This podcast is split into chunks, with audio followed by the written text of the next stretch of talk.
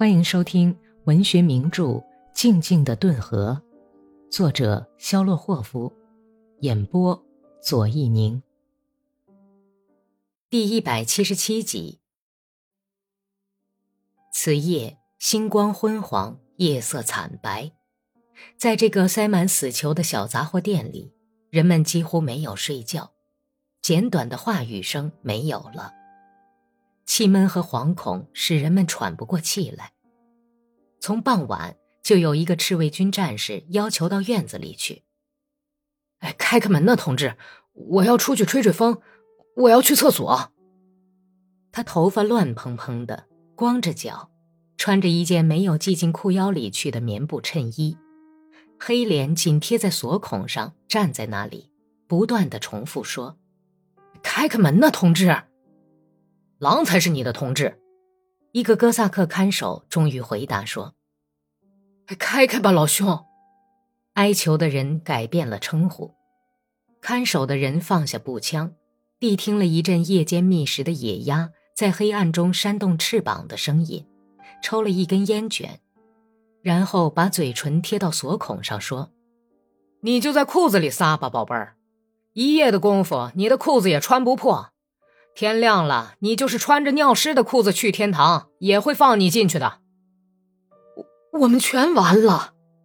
这个赤卫军战士离开门口时，绝望地说道。大家肩并肩地坐着，波乔尔科夫坐在角落里，他把口袋倒空，一面狠狠地骂着，低声嘟囔着，一面在撕一堆钞票。把钱撕完以后，脱掉鞋袜。摇晃着躺在旁边的克里沃什雷科夫的肩膀，说道：“很清楚，我们上当受骗了，真够饭桶的呀！太窝囊了，米哈伊尔。从前小孩子的时候，我拿着父亲老掉牙的猎枪到顿河对岸去打猎。我在树林里走啊走啊，那树林就像绿色的大幕。我来到小湖边，正有一群野鸭。”我却一直也没有打中，真是窝心，窝心的我简直要哭出来。现在又是窝心的很，失算了。如果早三天从罗斯托夫撤出来，就不会在这里等死了，就可以把所有的反革命分子都打得落花流水。克里沃什雷科夫痛苦的呲着牙，在黑暗里笑着说：“哼，见他们的鬼去吧。”让他们屠杀好了，死现在并不可怕，我只怕一件事儿，在来世我们已经互不相识，飞将，咱们在阴世间再见面时，就成了陌生人了，这太可怕了。去你的吧！波乔尔科夫把自己的两只热辣辣的大手巴掌放在身边的人的肩膀上，气恼地说：“问题不在这里。”拉古金正在对一个人讲自己的故乡，讲祖父嫌他脑袋长得扁长，叫他斜长脑瓜，又讲这位祖父捉到他在别人瓜地里偷瓜，用鞭子抽他。这一夜，大家天南海北无所不谈，却又都是东拉西扯，互不连贯。本丘克坐在靠门口的地方。他用嘴唇拼命吸着从门缝里透进来的凉风，他玩味着过去的生活，偶尔想起了母亲，立刻就像被烧红的针扎了一下似的，他便竭力驱除这股怀念慈母的思绪，转而去追忆安娜，去想不久前的日子。这使他感到恬静、幸福，心情轻松。死的念头并不很使他害怕。他也并未像往常那样，一想到他的生命将被夺去，就觉得脊椎骨在莫名其妙的站立。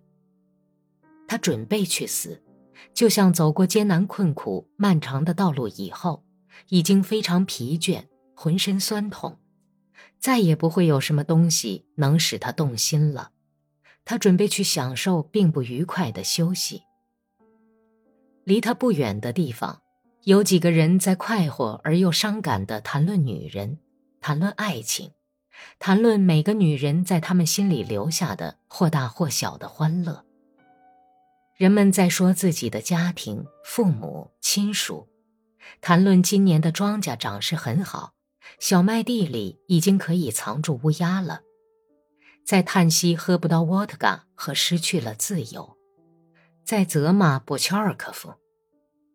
但是很多人已经昏昏欲睡，身神俱脆的人们，有的躺着，有的坐着，有的站着就睡着了。天快亮的时候，有个人也不知道是醒着呢还是在做梦，嚎啕大哭起来。从小就不知道眼泪咸味的粗笨的成年人嚎哭起来，简直是太可怕了。哭声立刻惊破了昏睡的寂静。有几个人同时叫骂起来：“住声！该死的东西！你简直像个老娘们儿，嚎啕大哭的！我打掉你的牙！住声！流起眼泪来了！只有你是有家的人，人家都在这睡觉呢。可是这家伙，哎呀，良心叫狗吃了！”那个哭泣的人抽打着，擤着鼻涕，安静了下来。重又是一片死寂，各个角落里都闪着烟卷的火亮，但是人们却都一声不响。空气里散发着男人的汗臭味儿，挤在一起的强健的身体的气味儿，纸烟的烟味儿和像新鲜的佳酿啤酒似的夜露的气味儿。村子里的公鸡打鸣了，传来一阵脚步声和铁器的叮当声。什么人？一个看守低声问道。